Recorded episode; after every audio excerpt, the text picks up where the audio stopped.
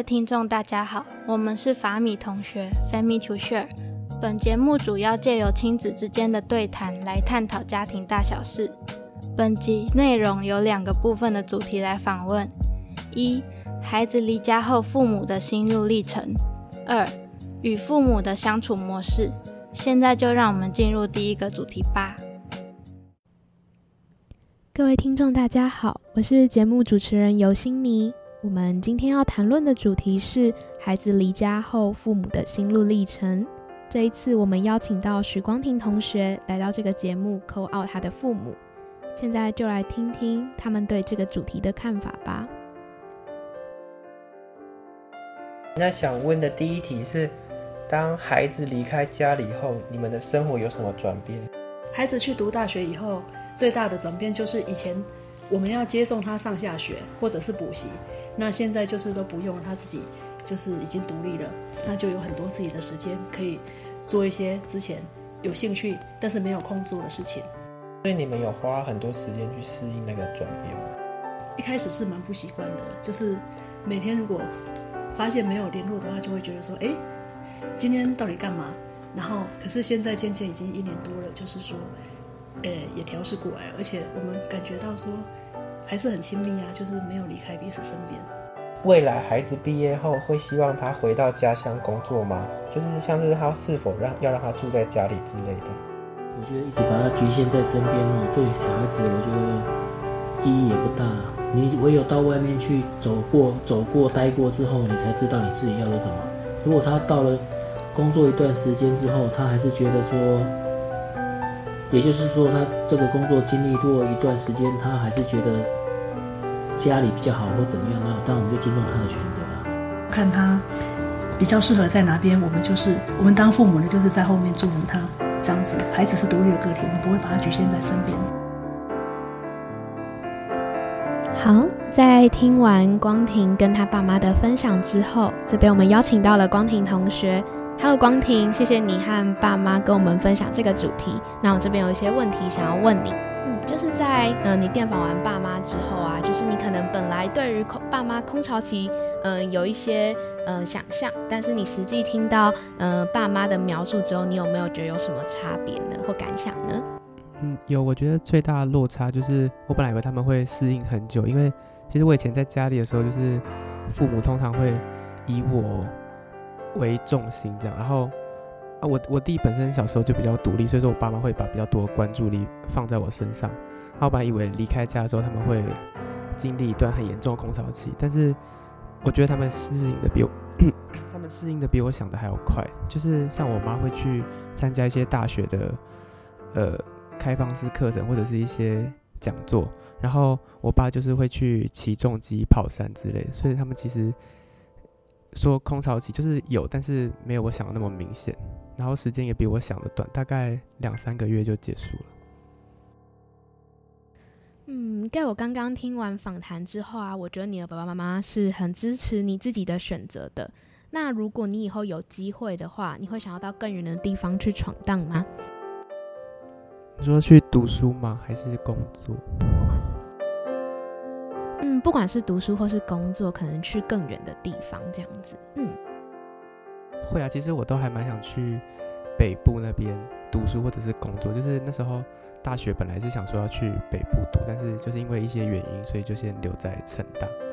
然后我会想去外面的原因，是因为我觉得可以到一个人生地不熟的地方，然后跟一些新的人事物有新的见解，就是一件很酷的事情。然后，而且就像我爸妈说的，如果离开一个熟悉的地方，可以让自己成长的更快，所以说我会希望可以去外地闯闯。好，谢谢冠廷的分享。那在今天我们的节目结束之前，我想要邀请你跟你的爸爸妈妈分享一些你想要跟他们说的话。其实我很感谢我爸妈，就是都会支持我的决定。然后虽然说有时候他们可能没办法理解我现在正在做什么，但是如果好好跟他们解释的话，他们也都可以接受，然后尊重我的决定。然后。那也很感谢有他们的支持，我才可以就是一路成长，顺利成长到现在。不然我可能会在中途的时候就会遇到很多挫折，那也都是他们陪我一起度过。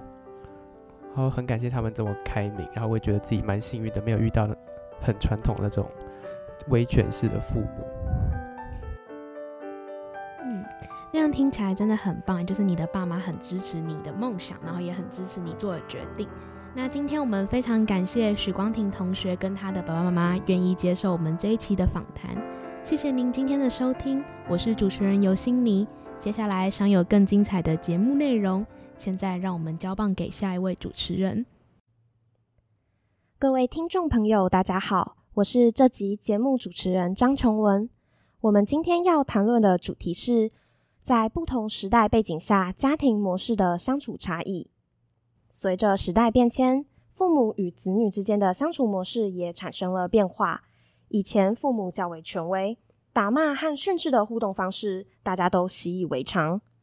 同时，由于电视网络并不发达，家庭的休闲活动很单纯，生活习惯也相当规律，家人之间拥有较长的时间紧密相处。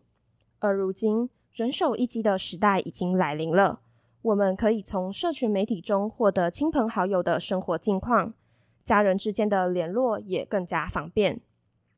然而，这种方便性真的能促进家人之间的感情吗？而我们的父母又是怎么看待我们和他们之间的相处模式呢？今天非常荣幸能够邀请到叶同学以及叶同学的父亲来到本节目，与我们聊聊本次的主题。我们将请叶同学以电访的方式来询问一些本集想要探讨的问题，内容大概是过去和现在的家庭相处模式有什么差异，以及这些差异对他们来讲造成了什么影响呢？那现在让我们欢迎来自护理系的叶博璇同学。同学您好，可以请您先简单做个自我介绍吗？嗯，你好，主持人好，然后各位听众朋友大家好。我是护理一一二的叶博贤，很高兴今天可以受邀来参加这个节目。好，叶同学您好。那么接下来就进行我们的扣号环节，请您打给您的父亲吧。喂，爸，就是我现在就在录跟你说的那个 podcast，然后我们的主题就是不同时代的背景下家庭相处模式的差异。那你现在有空吗？我要问你几个问题。诶，可以啊，有空啊，我现在是没有事情啦。哦，那那我开始咯。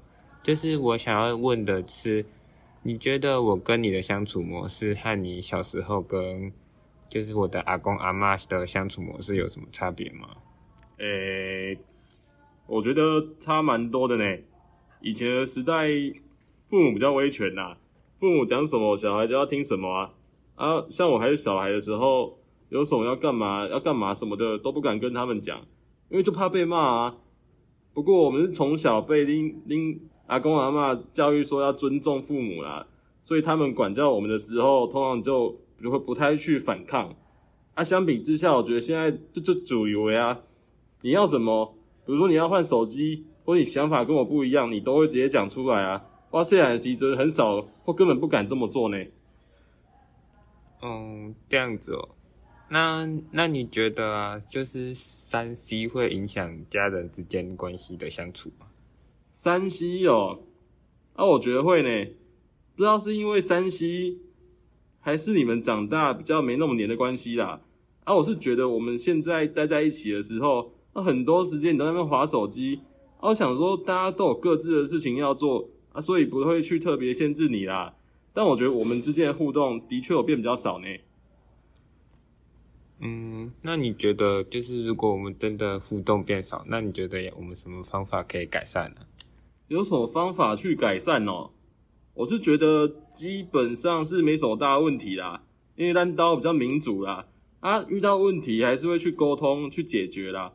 啊，如果是真的要讲，诶，希望我们之间的互动可以增加吧。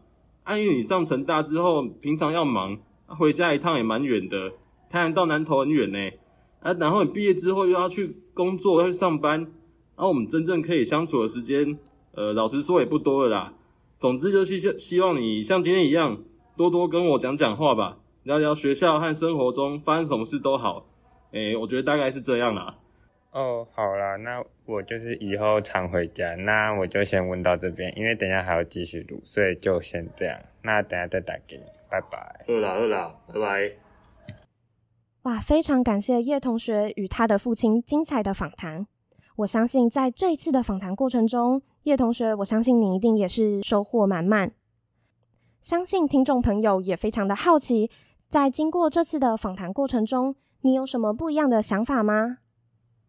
嗯，就是啊，我以前呢就一直觉得爸爸都就是这个角色都是这样的，就是在很多事情上，爸爸都像一个朋友的角色，就是我们可以一起讨论，然后一起解决问题。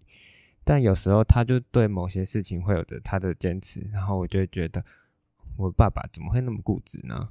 然后不能够好好沟通。不过经过这次的反弹，就是我才意识到，爸爸小时候的生活模式跟我其实是有差别的。就是以前的权威式教育，让我爸爸那个年时代的小孩根本没办法跟大人顶嘴。可是呢，就是现在身处在我们这个比较自由的年代，我们可以就是跟爸妈用比较平等的方式做沟通，但也变相就是让有些小孩子自以为就是很厉害，然后更容易叛逆。对于这点，我不晓得所谓的平等到底是好还是不好。嗯，这的确是一个很好的议题。那我们观众朋友也可以思考一下。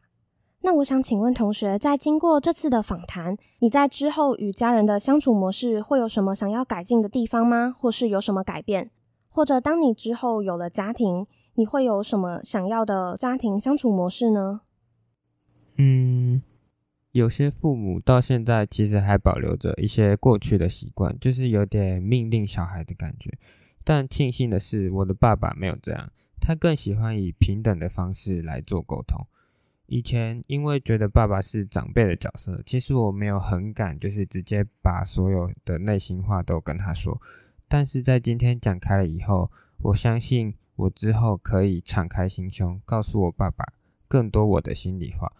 如果我以后有了家庭的话，我想我也会希望能够像我现在和爸爸的相处一样，可以和小孩面对面的沟通。甚至可以像知心朋友一样无话不谈，小孩可以总小孩可以从我这边学到一些经验，而我也可以从中了解小孩的生活是如何的。嗯，好的。今天我们非常感谢叶同学与您的父亲接受我们的访谈。在这次的访谈过程中，我们更加深入了解不同世代家庭相处模式的差异。同时，也能更加明白父母是如何看待我们与他们之间的互动。相信这些都能引发我们和观众进一步的思考，自己和父母之间的相处模式有没有可以改善的地方，以及如何增进彼此的情感。我是今天的节目主持人张琼文，非常感谢您的收听，期待下次与您空中相会，谢谢。